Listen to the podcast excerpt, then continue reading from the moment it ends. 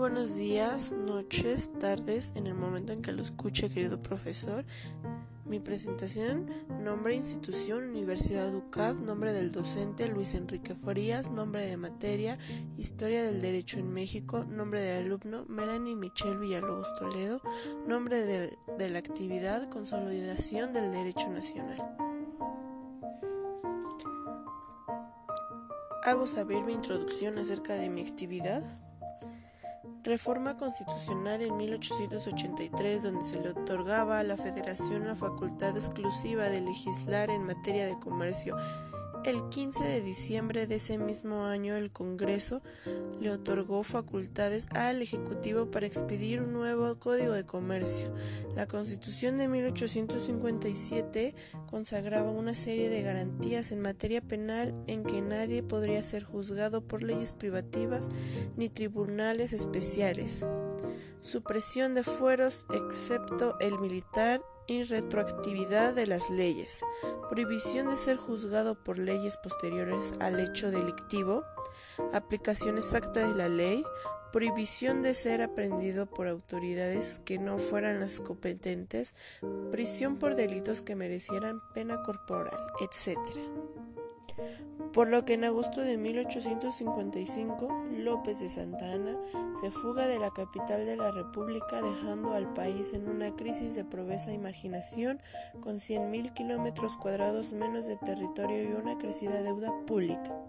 No obstante lo recibido por la ventana de la mesilla.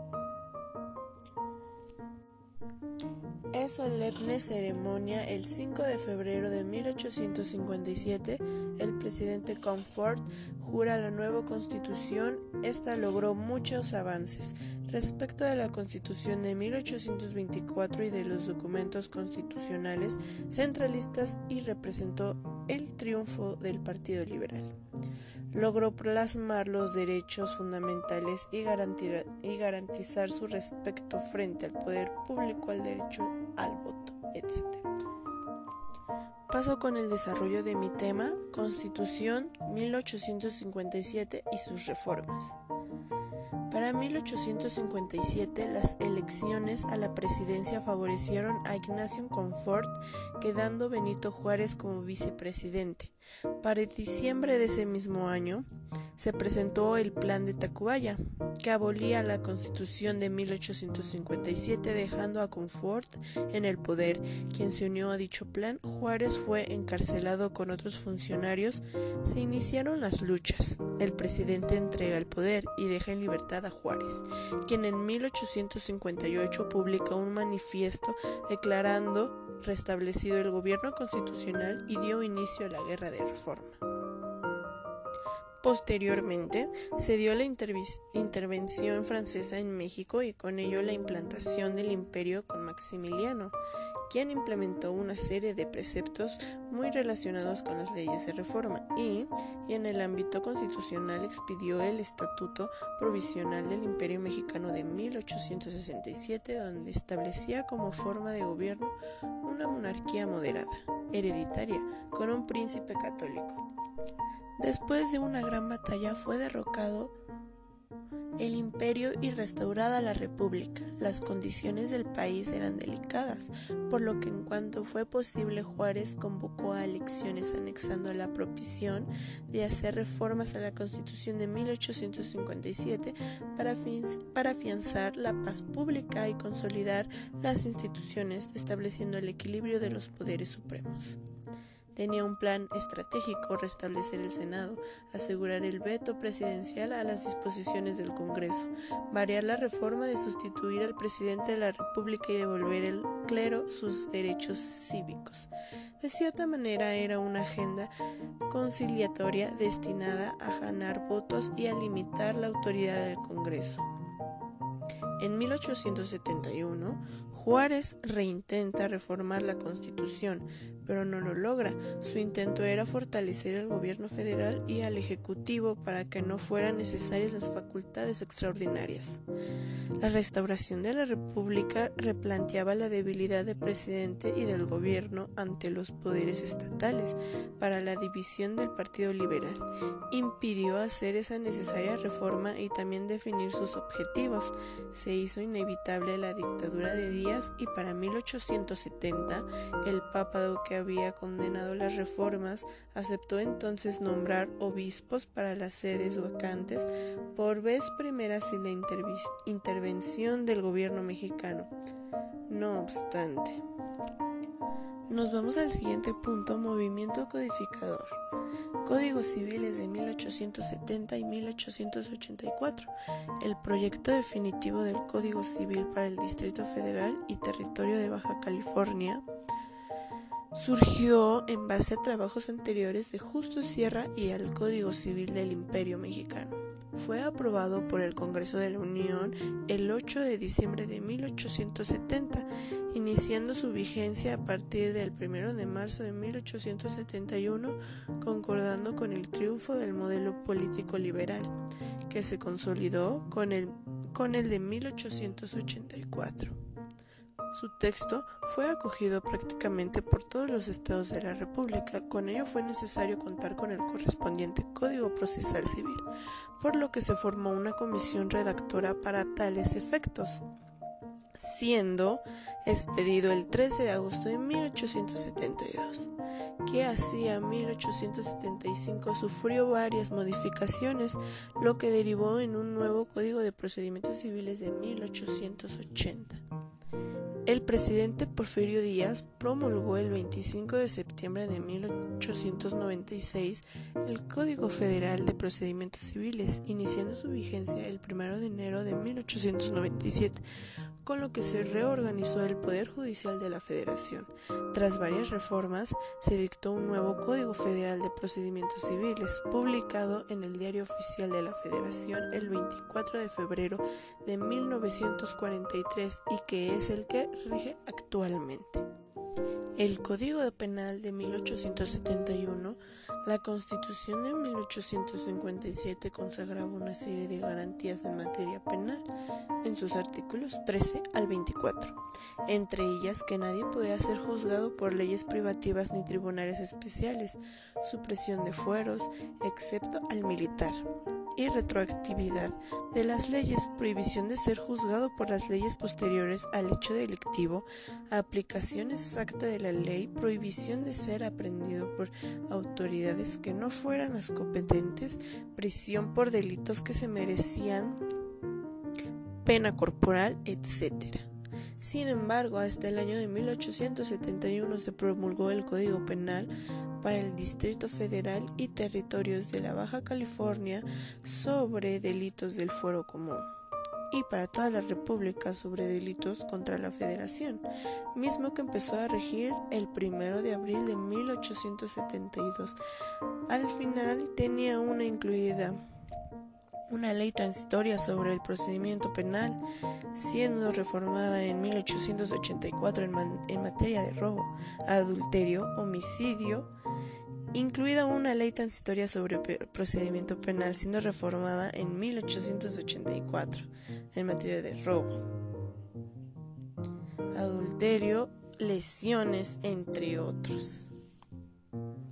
Hablemos acerca del Código de Comercio de 1884 y 1889, donde se le otorgaba a la Federación la facultad exclusiva de legislar en materia de comercio. El 15 de diciembre de ese mismo año, el Congreso le otorgó facultades al Ejecutivo para expedir un nuevo Código de Comercio que hizo el 20 de abril de 1884, nombrándole Código de Comercio de los Estados Unidos Mexicanos, iniciando su vigencia el 20 de julio de ese año. Ese código fue, fue sustituido por el actual promulgado el 15 de septiembre de 1889 y publicado en el Diario Oficial de la Federación el 7 de octubre del citado año. El siguiente punto es hablar sobre la Constitución de 1857 y el juicio de amparo. Su reglamentación. El amparo tiene su origen en la Constitución yucateca de 1841, ya que de su contenido se desprenden conceptos fundamentales como la libertad religiosa, las garantías individuales y propiamente el juicio de amparo. Este es el antecedente y principio sobre el cual descansaría la procedencia del juicio de amparo en las constituciones de 1857 y 1917, básicamente en lo relativo a la instancia de parte agraviada y el de relatividad de las sentencias dictadas en este juicio. En la Constitución del 57 se consagró de forma definitiva el juicio de amparo reglamentado por sus leyes. Las leyes reglamentarias que surgieron desde el nacimiento de Amparo se encargaron del desarrollo y aplicación del texto constitucional. En ellas menciono una. Ley Orgánica de Procedimientos de los Tribunales de la Federación, que exige el artículo 102 de la Constitución Federal por todos los juicios que habla el artículo 101 de la misma el siguiente. El Código de Procedimientos Federal de 1897 incluyó a la Ley Reglamentaria del Juicio de Amparo y en el Código Federal de Procedimientos Civiles de 1909, que derogó las disposiciones de lo anterior. El siguiente, Ley Reglamentaria de los artículos 103 y 107 de la Constitución Federal. El siguiente, Ley de Amparo Reglamentaria de los artículos 103 y 107 de la Constitución Política de los Estados Unidos Mexicanos. El derecho administrativo también tiene mucho que ver aquí con la Constitución de 1857.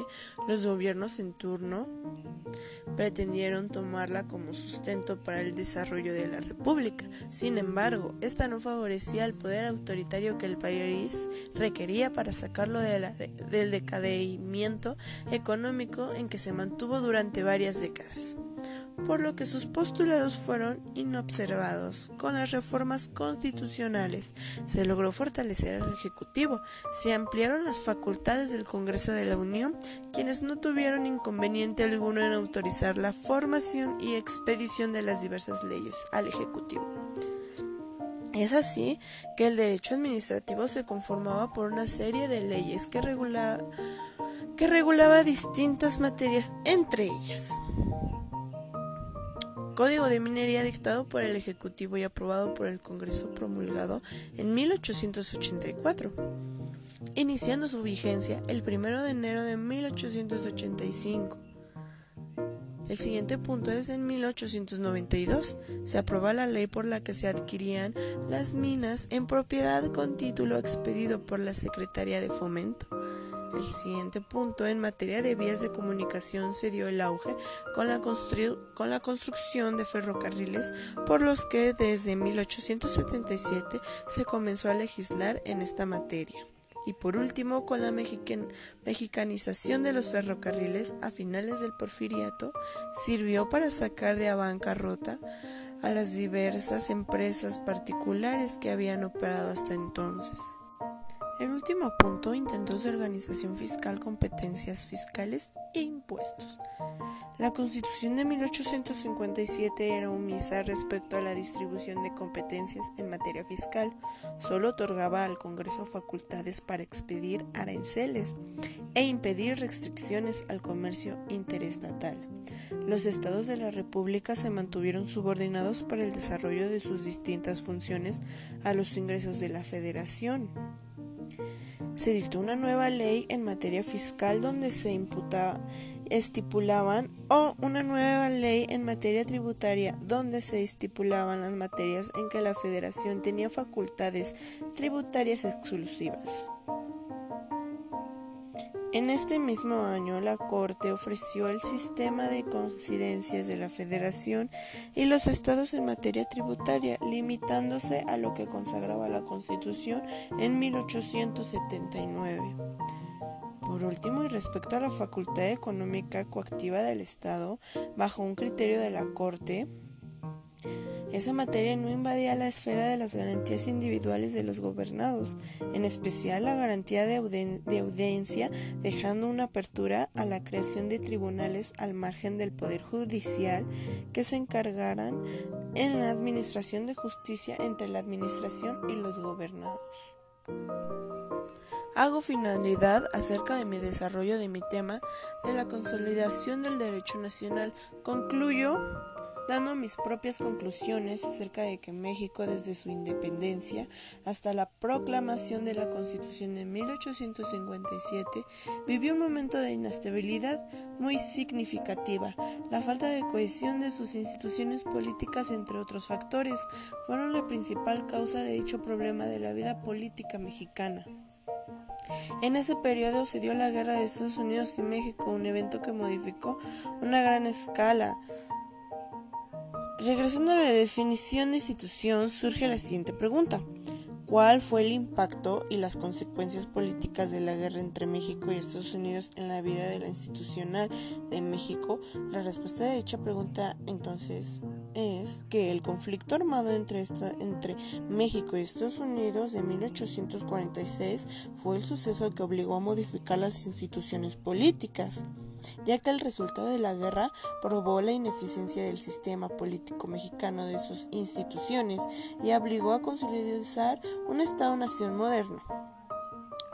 Para demostrar lo siguiente, a lo largo de tres capítulos, una investigación de la historia de México tuvo una iniciación con Iturbide después de la independencia hasta la primera dictadura de Santana.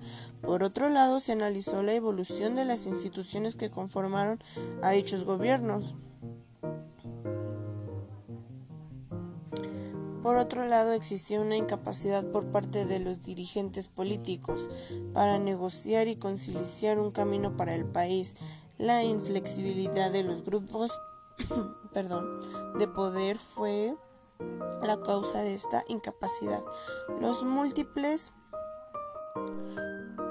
golpes del Estado, los diferentes planes y el perfil reaccionario con los distintos líderes y grupos ideológicos de México. En suma, en el primer capítulo se demostró que México fue un país lleno de inestabilidad. Este se asentó conforme pasó el tiempo hasta llegar a un punto de coalición en el que el Estado terminó por colapsar con la caída del líder político de aquellos tiempos, el general Santana.